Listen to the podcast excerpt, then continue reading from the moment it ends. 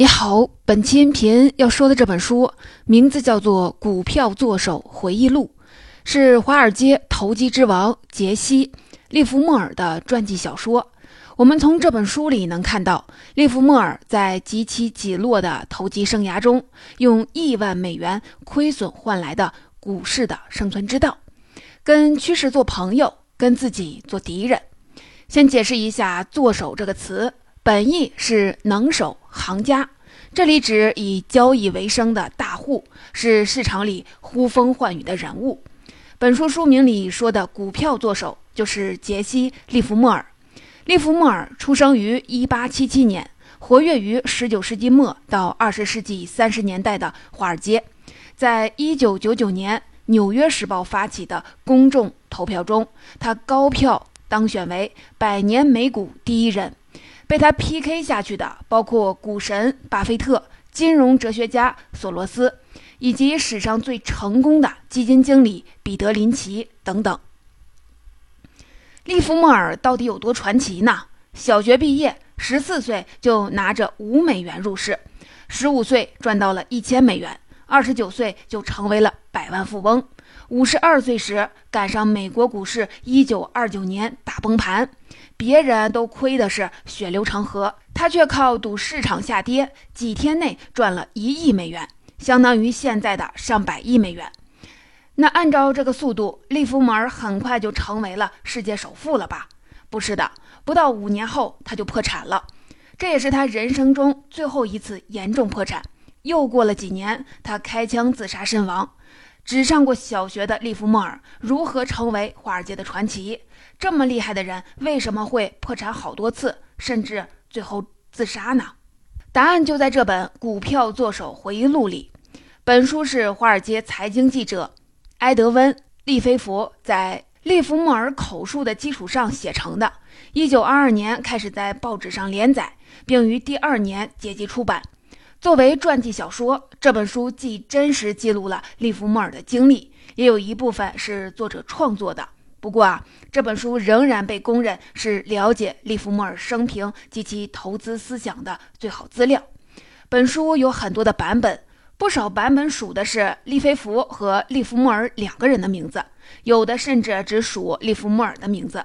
书中，利弗莫尔化名为拉里·利文斯顿。为了理解方便，我们在讲述中会直接用利弗莫尔指代主人公。这本书可谓是讲述股市生态本身的百科全书。虽然书里讲的是一百多年前的美国股市，但是跟当今的金融市场非常的相似，非常有参考价值。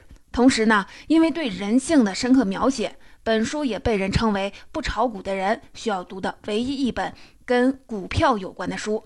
这本书一九九八年引进中国。二十年里出了至少二十个版本，平均一年一版，资深的股民几乎是人手一本。本书目录中的每句话都是利弗莫尔在几十年股市沉浮中总结出的经验教训，经常被一代代投资大师引用。比如，知道什么不该做，比知道什么都该做更加的重要。先做对的事儿，赚钱只是水到渠成的事情。股战不是人与人的斗争，而是眼光与眼光的抗衡。本期的音频，我把利弗莫尔的这些经验教训总结为了股市三大生存法则：第一，华尔街从来就没有新鲜事儿，因为人性永远不变；第二，市场从来没有错，要与趋势为友，顺势而为。第三，犯错的永远是自己，要与自己为敌，克服人性弱点。先来说利弗莫尔的第一个法则：华尔街从来没有新鲜事，因为人性永远不变。我们都知道，华尔街集中了美国金融行业的各大公司，从一百多年前，华尔街就成了美国乃至全球金融业的代名词，也见证了无数精彩的故事。可利弗莫尔却说，投机像山丘一样古老。股市上今天发生的事儿，过去曾经发生过，将来也会再次的发生。不管是在利弗莫尔那个年代，还是他之前几十年的华尔街，又或者是今天的全球金融市场，牛市、熊市循环往复，众多的金融巨头崛起或者是倒下，一代代股神起起落落，赚钱的总是少数人，每天上演着大喜大悲的故事，只是转换了地点和名字而已。可以说，没有一个地方像华尔街一样，历史能够这么频繁的重演。那为什么会这样呢？因为市场是由人组成的，而人的本性与生俱来，从未改变。无论什么时候，市场的变化其实都是人性的贪婪、恐惧、无知和希望引起的。人类这几种天性在投资领域会成为致命的弱点。每个人进入股市都是出于贪婪的心理，为了赚钱。可股票每天都有上涨和下跌，你账上财富在不断的变化，情绪就会随之波动。当市场对你不利时，你每天都希望这是最后一天亏损，守着不卖。反而亏得越多。当市场对你有利的时候，你会害怕第二天利润就没了，于是着急的退出，因为心存恐惧，你损失了本该赚到的钱。这样的贪婪与恐惧不断的上演，所以金融市场也就没有什么新鲜事儿。所以利弗莫尔认为，要想在股市中生存，就一定要从历史中学习，从自己的错误中学习。先说从历史中学习。杰西·利弗莫尔十四岁就进入了一家股票投机行打工，负责记录股票的实时价格。一个星期的工资是五美元。这种投机行实际上是纯粹的赌场，大家不是真去买卖股票，而是赌股价的涨跌。你下注一块钱，赌某一只股票上涨，它涨一块钱你就赚一块，涨十块钱你就赚十倍。可要是跌一块钱，你的本金也就亏了。赌徒们随时可以下注，随时可以结算。投机行在这个游戏中稳赚不赔，一是能赚取高额的交易费，二是占有概率优势。赌徒们猜对的概率远低于一半。即使这次能猜对，持续玩下去，迟早还是会出错。可是要命的还是情绪，还是前面说的人性的贪婪和恐惧。赌徒赔的时候想翻本，越赌越输；赚的时候又不愿收手。只要遇上了一个小小的股价波动，就被收割了。可偏偏利弗莫尔这么一个小孩，在投机行里如鱼得水，几乎是逢赌必赢。他十五岁时就已经赚到了一千美元，这是打工几年才能有的收入。有一次，他在两天之内赚到的钱，相当于其他三百个人两个星期内给投机行贡献的利润。利弗莫尔是怎么做的呢？他记忆力超强，天生又对数字特别的敏感。通过对每只股票历史走势的记录和分析，他就发现报价单上的数字是有规律的。比如说，在涨跌之前，股价总会出现某些类似的波动。如果一种波形出现，接下来就会上涨八到十个点。股价的背后都是人们在博弈，因为人性使然，人们总是重复自己的行为，并反映到报价单上。过了一段时间，利弗莫尔就能光靠报价单的数字，把股价未来涨跌猜的是八九不离十。按照我们现在的说法，他已经掌握了一套算法。这里我要强调一下，书里把利弗莫尔这套算法描写的神乎其神，可能有一定的演绎成分。就算是真的，换到现在的股市，股票的数量、市场资金量早就翻了成千上万倍，这种方法基本是没法操作。但重要的是，利弗莫尔从历史中学习，总结规律，去判断当下和未来。这种思考和行动的方式是每个人都应该有的。除了要从历史中学习，投资者还应该从自己的错误中学习。利弗莫尔刚入市不久，就明白了一个道理：要想学会在股市里什么该做，什么不该做，最好的办法就是赔光。赔钱不可怕，怕的是没在里面买到教训。话说，利弗莫尔在二十岁前就已经从投机行赚到了一万美元。可时间久了，各家投机行赔怕了，就纷纷把利弗莫尔加到了黑名单里，不再做他的生意。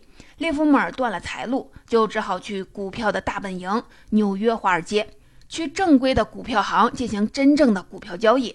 可刚到这里几天，他就破产了。为什么呢？那可是一百多年前。股票交易都是人工去操作，一个报价出来还要用电报传到全国各地，中间就有时间延迟，还需要跑腿的小弟去抄录在黑板上。等你发出来买卖的指令，价格早跟你刚看到的那个不一样了。利弗莫尔原来的那套算法预测股票涨跌仍然是对的，但是加上时间延迟之后就完全不灵了。比如说股价是一百块，你觉得会涨？可成交的时候，价格已经变成了一百零五块，成本大幅的提升。卖出的时候又有一个时间差，以前猜对一两个点就可以赚到钱，可现在要猜对五六个点才能奏效。而利弗莫尔一开始并没有搞清楚这个规则，反而是急红了眼，越亏越赌，越赌越输，很快就把所有的本钱赔光了。之后，利弗莫尔重新的积累本金，再次来到了纽约。他吸取上次的教训，关注到了报价延时的问题，操作也更加的谨慎。又赶上了牛市，很快就赚到了五万美元。可两天之后，他在预测准确的情况下，又把这笔钱输光了。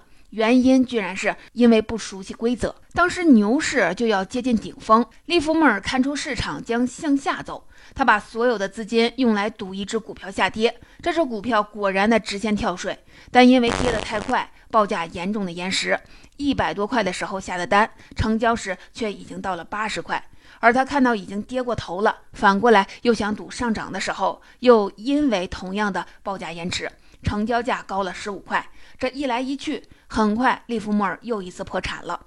两次破产几乎是完全相同的原因。年轻的利弗莫尔明白了，市场是有自己规律的。如果不了解规则就盲目的交易，一定会亏得一分不剩。以上就是利弗莫尔的第一个股市生存法则：华尔街永远没有新鲜事儿，因为人性永远没变。因此，利弗莫尔从历史中去学习，总结出了一套股票预测算法，又从自己的错误中学习，开始升级完善自己的算法。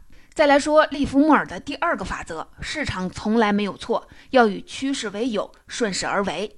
股市里，一般中小股民不想费劲儿，懒得思考，只想知道哪个股票赚钱，热衷于找人推荐股票，打听内幕。赚到钱的就会觉得都是因为自己聪明。一旦亏钱，又会说都是被别人害的，抱怨有人搞鬼，市场太糟糕。而利弗莫尔恰好是相反，他从不抱怨市场，责怪别人，而是时刻的在反省自己的错误，从中学习升级。他说：“凡事都有两面，可股市只有一面。市场没有错，错的只能是人。多年的经验告诉利弗莫尔，有人有时候打败某只股票，但没人能打败市场。”前面提到，利弗莫尔进入真实股票世界，经历了两次破产。利弗莫尔并没有停手，而是升级完善自己的算法，来适应游戏的规则。从前在投机行，他只需要猜测股票下一小时甚至是下一分钟的变化；现在在华尔街，他把眼光放得更长远，转为去判断中长期的趋势，不仅避免了报价延时带来的亏损。赚钱也变得是水到渠成，这是利弗莫尔的一个重大的思想转变。他发现，要想在市场中存活，必须跟随趋势。这里普及一个小知识：金融市场里经常说多和空，看多就是觉得要上涨，看空就是觉得要下跌。做多是低价买进，涨高了再卖出；而做空就是高价抛出，在更低的价格时买进。多头是买入力量，空头是卖出力量。在股市里，你站在多头还是空头一点都不重要，重要的是你站在市场的那一边。打一个比方，就像是坐扶手电梯，你如果想上楼，上了向上的电梯，自己不动也能到；可上了反面向下的电梯，跑得很费劲，也不一定能上得去。即使是利弗莫尔这样的大作手，逆势而动也会输得很惨。这里又要说利弗莫尔的一次破产了。一九零六年，不满三十岁的利弗莫尔已经在市场里摸爬滚打了十五年，也能够稳步的盈利了。这一年股市正火爆，利弗莫尔却研究发现经济环境很差，市场发生了钱荒，难以支撑牛市走下去，一场股灾在所难免。于是他开始大举做空，虽然他预测对了，但是又一次破产了。原因就是他比市场早了一步，没有等到市场的转折就出手，在趋势的大潮上被一浪拍死了。利弗莫尔这次又收获了教训，很多人都能够预测对，这算不了什么，难的是在正确的时机采取行动，把钱赚到口袋里。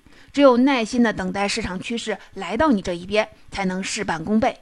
等到第二年，利弗莫尔终于等到了市场崩溃的信号，靠着从证券公司借来的钱大举做空，成功赚到了一百万美元。股市崩盘，哀鸿遍野，以至于当时的金融泰斗 J.P. 摩根也不得不专门的跟利弗莫尔打招呼，请他高抬贵手，停止做空。股民中经常有传言说，市场大涨大跌是被利弗莫尔、索罗斯这样的大作手给控制的。但利弗莫尔本人明确地否认这种说法。他认为没有谁能控制市场、打败市场。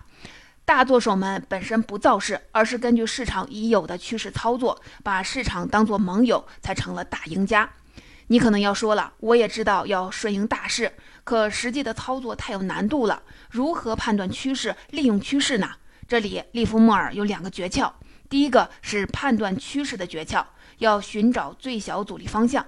我们都知道，股价是由买卖双方共同作用的结果，多空双方。哪边资金更多，力量更强，股价就走去哪边。换句话说，股价就像是流水，哪边阻力小，走起来省力，就往哪边走。比如说，一个股票已经跌了很久，已经很便宜了，外界环境也一片的大好形势，这个时候该卖的人已经卖光了，剩下的人也已经不愿意卖出了。即使出了坏消息，股价也没怎么下跌。可只要出现好消息，就有人大笔的买入，股价呢就会很明显的上涨。这种情况下，股票的最小阻力方向就是上涨，尤其要关注一些关键点位的给出的信号，比如说十、一百、一百三这样的整数的关口、历史最高价等。一旦价格突破，就会吸引更多的人和钱进来，股价就会加速的上涨，短短几天的涨幅远超过之前的几个月，甚至是几年。我们来看一个利弗莫尔在小麦期货上的一个案例。当时别人问他对小麦走势的看法，利弗莫尔说：“现在要做的就是观察、等待，等价格超过了一点二元再动手。”就有人问：“现在是一点一四元，不是更便宜吗？为什么要在更高的价格买呢？这样利润不是少了吗？”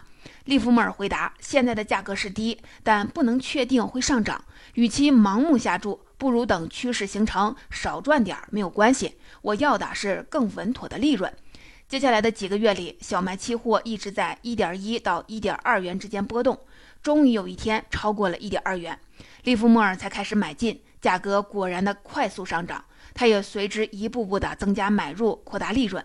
一般人信奉低买高卖，而利弗莫尔喜欢高价做多，低价做空，看似不合理，实际上他是在明确了趋势的方向后搭上便车，稳稳的赚大钱。第二个是利用趋势的诀窍。牛市做多，熊市做空。利弗莫尔曾经遇到过一个老头儿，这个老头儿像是武侠小说里的扫地僧，看上去其貌不扬，平时话也很少，从不打听内幕消息，也从来不抱怨。据说在股市里赚了很多钱。有一次，一个年轻的股民给老头推荐了一个股票，过了几天，年轻人兴冲冲的跑来说：“已经涨了七个点了，快点卖掉吧。”可老头笑眯眯的摆摆手。淡定地说：“如果我卖出了，我就丢了我的仓位了。这是牛市啊，你懂的。”利弗莫尔认为这是他接受过的最好的一课，那就是赚大钱不能靠细碎的波动，而要靠大趋势。很多小股民在牛市里只赚指数不赚钱，原因在于不断的买卖换股，老想赶上每一次的上涨，回避每一次的下跌。反而错失了大牛股、大波段。其实牛市的最佳的操作策略就是买入并持有。股价的趋势是由市场资金和情绪共同推动的。趋势一旦形成，虽然中间有波动反复，但仍然会在一个阶段里保持一个大的方向。即使发生一些意外情况，也跟趋势同步。因为在牛市中，大家眼里啊只有好消息，坏消息会被忽略，甚至坏消息也会被解读为好消息。在熊市中，坏消息则会被放大，好消息也就会被忽略了。这种情况下，最好的办法就是坚定不移地跟随大趋势行动。以上就是利弗莫尔的第二个股市生存法则：市场没有错，把趋势当作盟友，顺势而为。通过最小阻力方向确定趋势方向后，要跟随大趋势，忽略小波动。牛市做多，熊市做空。利弗莫尔的第三个生存法则就是要与自己为敌，克服人性的弱点，别像个正常人那样去炒股。我们都知道，华尔街作为最赚钱的地方，汇聚了全球的精英。那是不是说要想做好投资，就需要高智商、高学历呢？可如果是这样的话，世界上最有钱的人应该是大学教授。事实并不是这样，反而很多高智商的人投资做的还不如平均水平。例如，大科学家牛顿曾在一次股市泡沫中巨亏，损失了两万英镑，相当于现在的几千万元人民币。最后说出了那句名言：“我能算得出天体运动的轨迹，但无法计算人性的疯狂。反而是利弗莫尔这样只上过小学的人，成长为了一代股神。著名的基金经理彼得林奇说过：“要成功投资，你只要可以做到五年级的数学题就够了。”这当然不是说知识和文化不重要，而是说决定一个人投资能否成功的要素不是智商，而是心理。要想在股市中成功，必须克服贪婪、恐惧、无知这些人性的弱点。利弗莫尔甚至说，一个正常的人进入股市本身就是一个错误。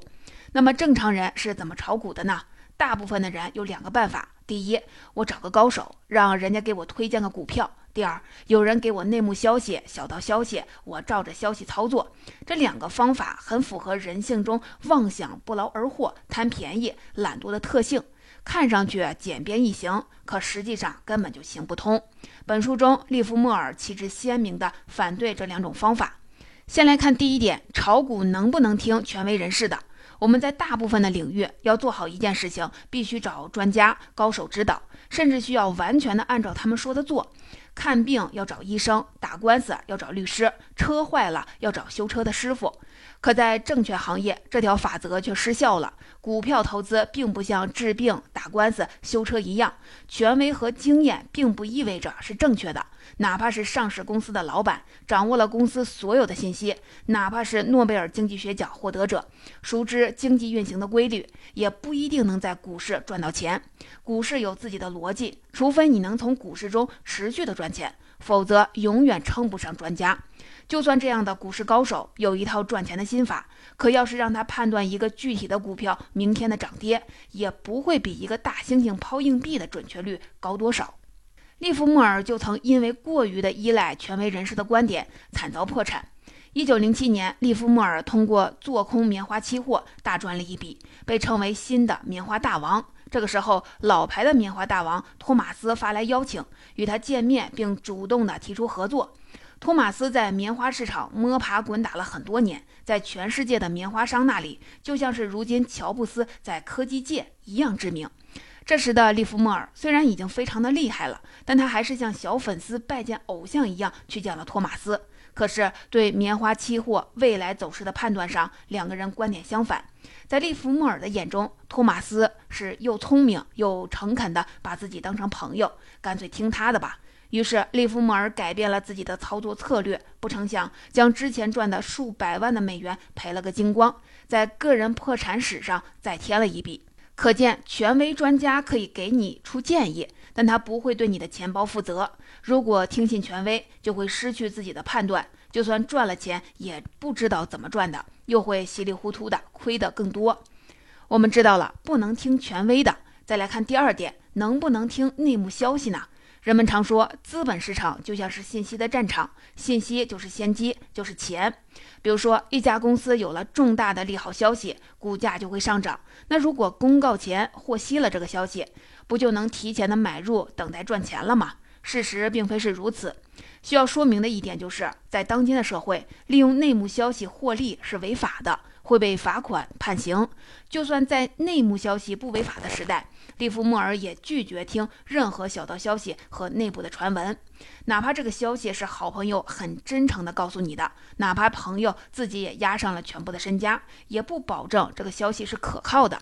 为什么呢？首先，你得到的内幕很可能是一个假消息。如果一个股票有好消息，散布消息的人为什么不自己留着，狠狠地大赚一把，而要传播给你呢？市场上经常有内部利益集团散布黑心的假消息，目的是把股票高价的卖给中小股民，可总有人会信以为真，赌上了身家。其次，就算是真消息，等你收到的时候，也很难有利可图。比如说，一家公司的经营情况好转，收入增加，内部人士会更早的知道，但他们会第一时间把好消息公布吗？知情者会封锁好消息，提前埋伏进去，等资金买够之后，才会放出消息坐收利润。再次，内线只会告诉你什么时候买。但不会说什么时候卖，不管是真消息还是假消息，早知道还是晚知道，你根本上还是依赖别人，没有自己的赚钱方法。即使短期内真的赚到了钱，长期也是会亏回去的。利弗莫尔自己不听内幕的消息，可他的老婆却被内幕消息给坑过。曾经有个公司的总裁故作神秘地告诉利弗莫尔夫人说：“我们公司有重大的利好，股票绝对是要涨。这消息啊，我只告诉您一个人，因为我很尊敬您。”他想的是，利弗莫尔夫人一定会告诉她的老公，在股神先生的资金和影响力的推动下，股价一定会涨得更高，自己可以从中得利。可他的如意算盘打错了，正巧利弗莫尔夫人刚发了一笔小财，想背着股神老公在炒股多赚点，结果没几天，这笔钱就全部赔光了。这时才不得不告诉老公，利弗莫尔哭笑不得，这不就是我最近做空的那个股票吗？我早就判断它要大跌了。看来这就是股神老婆和股神之间的区别：一个听信权威和内幕消息，而另一个只相信自己的判断。以上就是利弗莫尔的第三个股市的生存法则：与自己为敌，克服人性的弱点，不要像一个正常人那样去炒股，尤其是不能听信权威专家和内幕消息，而要坚持独立思考、独立判断。总结这本书就讲到这里，我们来总结一下本期音频的内容。我们总共讲了利弗莫尔的三条股市生存法则。第一个法则：华尔街永无新鲜事，因为人性永不变。股市的背后都是人与人的博弈，投资者需要从历史中总结规律，也要从自己的错误中吸取教训。第二个法则：与市场为友，顺势而为。投资者可以通过寻找最小阻力方向来判断趋势，牛市做多，熊市做空，忽略小波动，着眼大趋势。赚取稳健的利润。第三个法则：与自己为敌，克服人性的弱点。要想在市场中长期生存，就不能像一般人那样想着天上掉馅饼，而应该始终的保持独立思考，拒绝听信权威专家和内幕消息。最后，我们再来说说利弗莫尔这个人，他的结局是凄惨的。在一九二九年大赚一亿美元过后，他开始变得过于自信，再次的违背自己的交易原则。甚至想控制市场走势，结果财富又一次的快速蒸发。五年后宣告破产。同时，利弗莫尔又先后的经历了精神患病、婚姻破裂、儿子残疾等打击，一步步走向了崩溃。一九四零年，六十三岁的利弗莫尔在一个酒店的衣帽间开枪自杀。经人清点，他死后名下财产约为五百万美元。距离巅峰时缩水百分之九十五。他留下的遗书意味深长，有一句话是：“我一生是一场失败。”利弗莫尔一生中在市场中反复的经历暴富和破产，每次破产无一例外都是因为偏离了自己的原则，比如受人干扰、轻信别人、贪婪更多的财富和胜利，甚至妄图去控制市场，知易行难。就连这位熟知股市生存法则的大作手，也一次次的败给了市场和人性。何况我们普通人呢？今后当你遇到重大决策的时候，不妨再来回顾一下利弗莫尔留下的这些原则：理性判断，顺势而为。